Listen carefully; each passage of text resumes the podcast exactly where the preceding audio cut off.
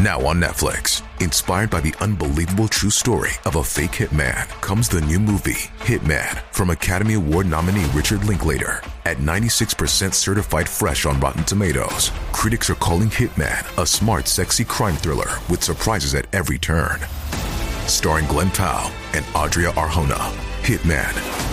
Now playing on Netflix and in select theaters. Rated R.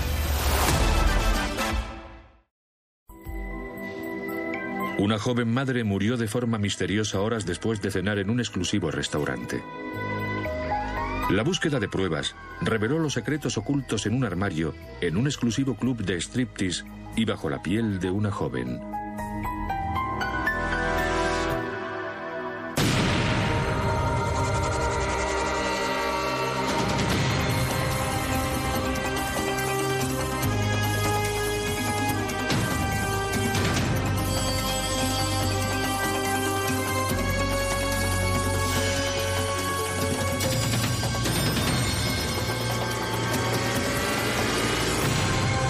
Imperfectos.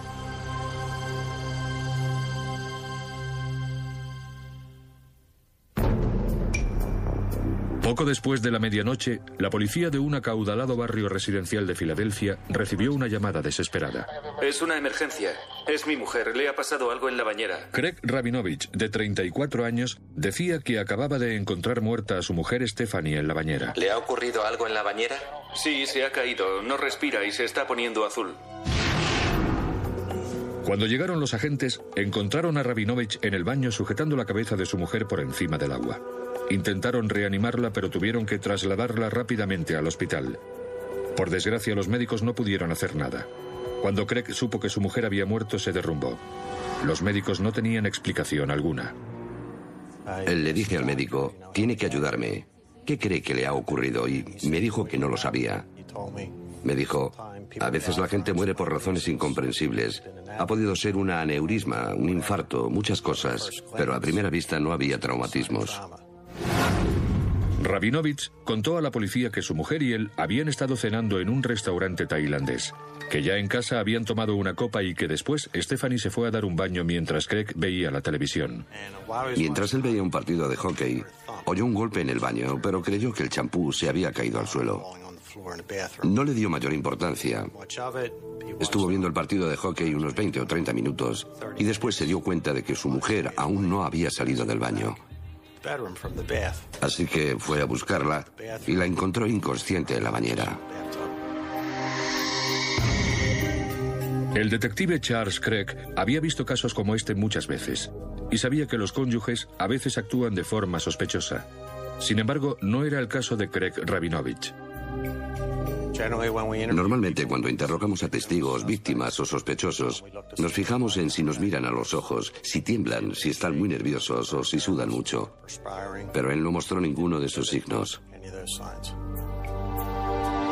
Y la policía no encontró nada sospechoso ni fuera de lugar en la vivienda de la pareja tras la muerte de Stephanie.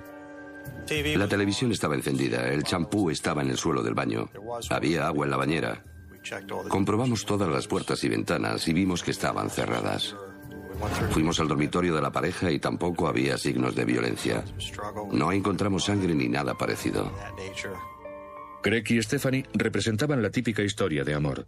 Llevaban juntos desde que se conocieron en un campamento de verano cuando eran adolescentes. Los Rabinovich eran la perfecta pareja enamorada, con buenos trabajos.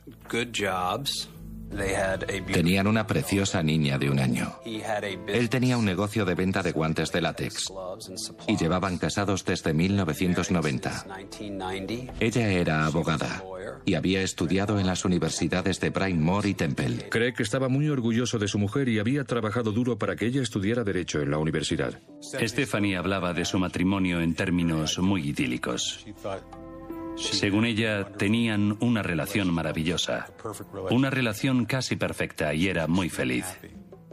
Entre el trabajo como abogada de ella y el negocio de él, podían permitirse una vida acomodada en uno de los barrios residenciales más exclusivos de Filadelfia. Pero ni siquiera el dinero puede evitar accidentes desafortunados como el que sufrió Stephanie Rabinovich.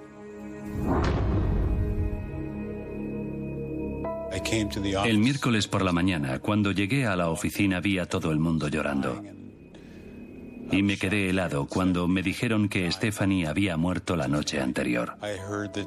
Me dijeron que había tenido un accidente y que se había ahogado en la bañera. Eso es todo lo que me dijeron. Pero, ¿por qué se había ahogado Stephanie? ¿Sería por algo que había comido? ¿Por algún medicamento? ¿O estaría deprimida? Los investigadores forenses necesitaban averiguar más cosas. La causa de la muerte de Stephanie Rabinovich era un misterio. Stephanie Rabinovich podría haberse resbalado, golpeando su cabeza contra la bañera y ahogándose por eso. Era una verdadera tragedia. Era madre de una niña de un año, tenía un marido que la adoraba y una vida feliz. No entendía cómo podía haber muerto. No veía ningún tipo de traumatismos, ni cortes, ni heridas, ni nada. Stephanie provenía de una familia judía muy religiosa. Y para seguir con sus tradiciones, los padres de Stephanie y su marido Craig querían enterrarla antes del siguiente atardecer. Querían enterrar a Stephanie Rabinovich lo más rápido posible para cumplir las tradiciones judías. El forense desoyó los deseos de la familia ya que quiso realizar una autopsia completa. Lo que le impulsó a hacer esto fue algo que Craig Rabinovich le había dicho a la policía. Según él, a Stephanie le estaba resultando difícil conciliar la vida familiar con su trabajo como abogada y de forma ocasional tomaba pastillas para dormir. Al mismo tiempo, una llamada anónima sugirió a la policía que investigaran la conexión de Craig con un club de alterne llamado La Guarida de Delilah. La Guarida de Delilah es un exclusivo club de striptease de Filadelfia. Es un local donde no es raro ver a deportistas profesionales, artistas, gente que visita Filadelfia, hombres de negocios. E incluso van grupos a celebrar despedidas de soltero a la guarida de Delilah. Cuando los detectives fueron al club, descubrieron que Craig era un cliente habitual y que se interesaba principalmente por una bailarina llamada Summer. Según las empleadas del club, eso no era algo extraño. Bueno, Summer no trabajaba en el club para hacer amigos. Trabajaba allí para ganar dinero. Y tenía fama de ser una especie de tiburón, ya que siempre conseguía ganar mucho. Siempre iba por los clientes que parecían tener mucho dinero. Puedes entretener desde el escenario y dejar claro a los clientes que se lo van a pasar bien mientras estás allí. O puedes arrastrar a los clientes a un mundo de fantasía y convertirlos en clientes habituales. Cuando interrogaron a Summer, esta admitió que Craig era un buen cliente suyo, pero nada más, solo un cliente, y ni siquiera el mejor. Cada una tenía dos o tres buenos clientes que se gastaban mucho dinero con ellas. Incluso les compraban muebles para sus casas, o les pagaban las facturas o el dentista, ese tipo de cosas.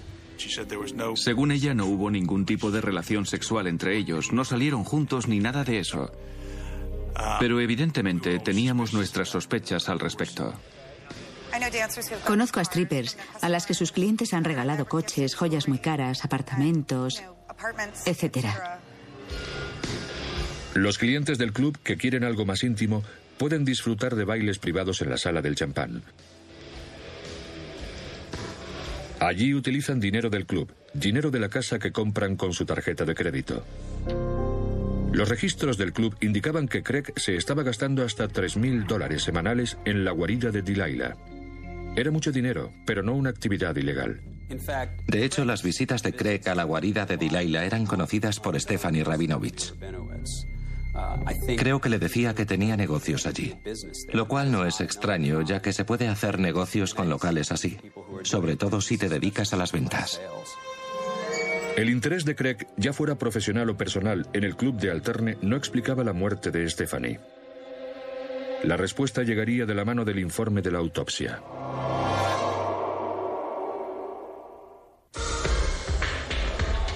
Durante los 12 meses previos a la muerte de su mujer, Craig Rabinovich había gastado casi 100.000 dólares en la guarida de Delilah, un exclusivo club de alterne de Filadelfia. Los investigadores registraron la vivienda de los Rabinovich en busca de información financiera. Querían saber cómo Rabinovich podía permitirse tales gastos. Era vendedor de guantes de látex. Sin embargo, no encontraron gran cantidad de guantes de látex. Pero los detectives sí encontraron un compartimento oculto en el armario de su dormitorio. Y simplemente levantamos la tabla que cubría el compartimento, miramos y no vimos nada. Pero cuando metimos la mano encontramos una bolsa y resultó ser una bolsa de plástico llena de papeles. Entre los papeles había recibos de tarjetas de crédito de la guarida de Dilaila, de hoteles, de regalos que había comprado para su stripper favorita. Y también había revistas pornográficas. Básicamente la doble vida de Craig Rabinovich estaba escondida en el compartimento de su armario. En la bolsa también había recibos de casas de empeño, lo que demostraba que Craig había empeñado joyas de Stephanie justo después de su muerte. La bolsa también contenía un libro de contabilidad, posiblemente del negocio de guantes quirúrgicos de Craig, aunque los investigadores no estaban seguros de ello. Trajeron a un contable forense con el que yo no había trabajado nunca y de forma muy exhaustiva y sistemática analizó todas las facturas de Rabinovich. Rick Saya es un experto en averiguar el verdadero significado de los datos financieros que han sido escritos para ocultar su verdadero concepto. Hablaba de contenedores de importación de estos guantes de látex que venían del extranjero y de que esos contenedores valían unos 20.000 o 22.000 dólares cada uno. Y también de que iba a poder venderlos por el doble. Esa era la clave. Demasiado perfecto para ser cierto. Demasiado perfecto para ser cierto. Sayas descubrió que la compañía de distribución de guantes de látex de Craig no había vendido o comprado nunca un solo guante. El único dinero que recibía la empresa era de inversores y de familiares y amigos de Craig a quienes estafaba de forma piramidal. Por tanto, el dinero del inversor 2 pagaba al inversor 1 y así hacía que la rueda siguiera girando. Isayas descubrió que Craig no pagaba ningún alquiler de oficina ni de almacén en Filadelfia. Lo más parecido que tenía una oficina era su mesa en el club de alterne La Guarida de Delilah. Cuando su familia, cuando su mujer, sus amigos, sus suegros creían que estaba trabajando en su negocio de guantes de látex, en realidad estaba en una sala oscura y con aire acondicionado de un club de alterne, uno, dos o tres días a la semana, con una stripper de 24 años. Sayas calculó que Craig debía aproximadamente 800 mil dólares. La mayor parte de ese dinero se lo debía a unos accionistas que habían invertido en un negocio inexistente. Y evidentemente dichos accionistas querían recuperar su dinero con intereses. Aparentemente ni siquiera Stephanie estaba al tanto de todo esto. De todas las personas a las que estafó Craig, sin duda alguna, la más enfadada de todas fue Stephanie. Y el forense identificó un posible móvil del crimen. En la parte de ingresos del libro de contabilidad había cantidades que se correspondían con el seguro de vida que Craig había contratado para Stephanie. Un millón y medio de dólares.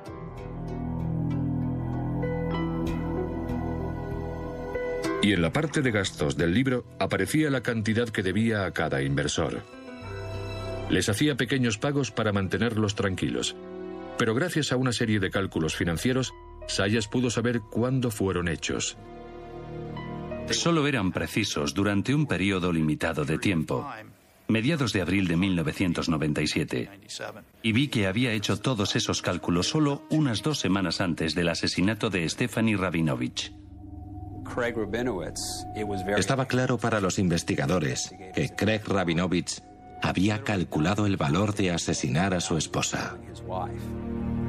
El dinero del seguro de vida no solo habría solucionado las deudas de Craig, también le habría permitido continuar su opulenta relación con Summer y seguir viviendo sin trabajar.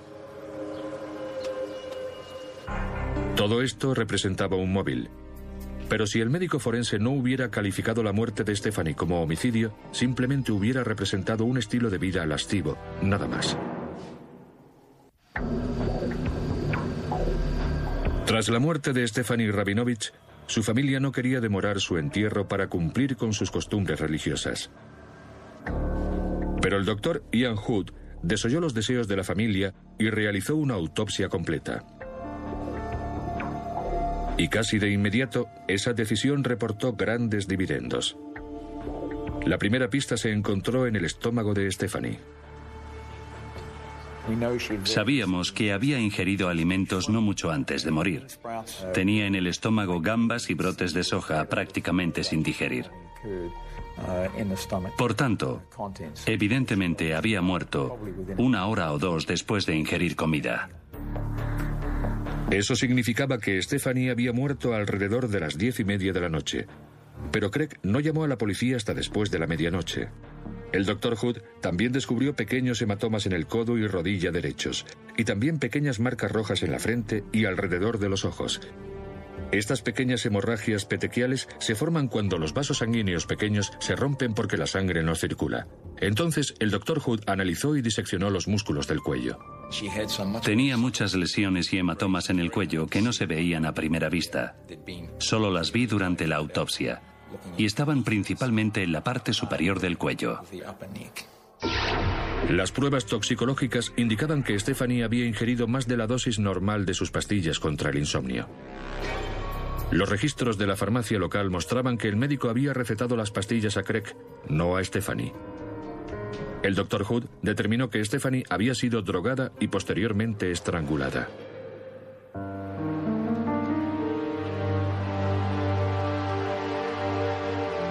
Finalmente, Stephanie fue enterrada en la sepultura familiar. Tras el funeral, la policía trasladó a Craig Rabinovich a la comisaría para interrogarle.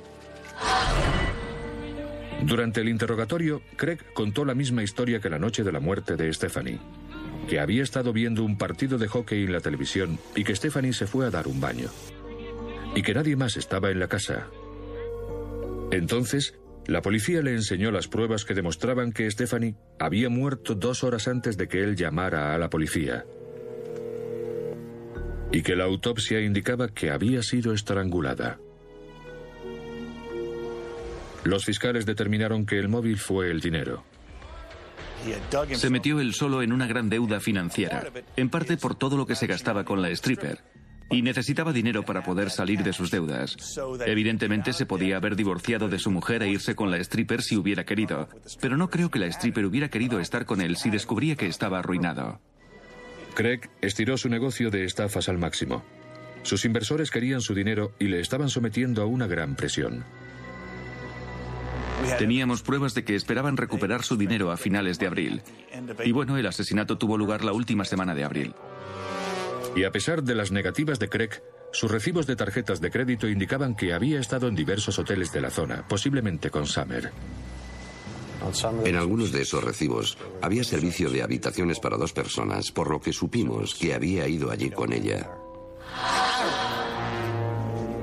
Los fiscales creen que Craig puso su plan en marcha tras regresar de la cena en el restaurante tailandés.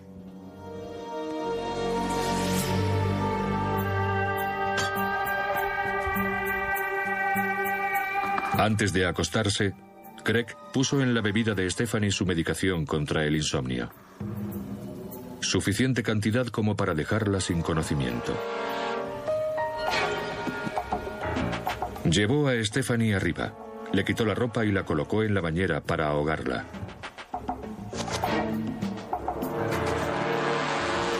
Pero el agua del baño la reanimó. Los hematomas de los codos y las rodillas indicaban que Stephanie fue estrangulada y que no había podido defenderse.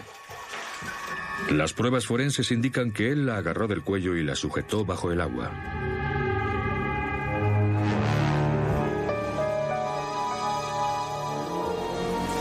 Asustado por lo que había hecho, Craig esperó dos horas para llamar a la policía.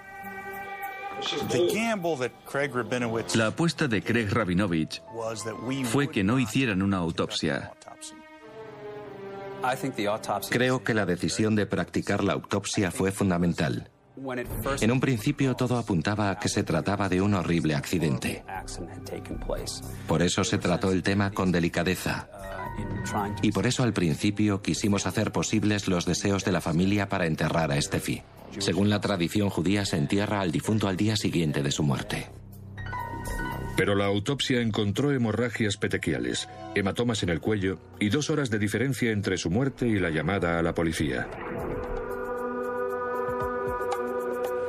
La contabilidad forense descubrió el móvil.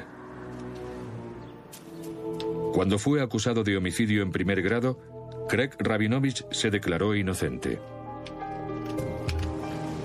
Pero el primer día del juicio cambió de opinión. Según él, su mujer se le había aparecido en sueños y le había convencido de que confesara lo que había hecho. Eso me parece una tontería. Creo que se declaró culpable por egoísmo. Sabía que nos pasaríamos varias semanas aniquilando su imagen frente a todo el mundo, su familia, amigos, etc. Se puede decir que Craig Rabinovich era un hombre egoísta, narcisista y débil. Y creo que el fiscal vio su declaración de culpabilidad no como un acto de arrepentimiento, sino de cobardía. Lo que quería era evitar a toda costa enfrentarse a la opinión pública y que se conociera la verdadera naturaleza de lo que había hecho. Craig Rabinovich fue condenado a cadena perpetua sin posibilidad de libertad condicional. No tenía ninguna duda de que condenarían a Craig.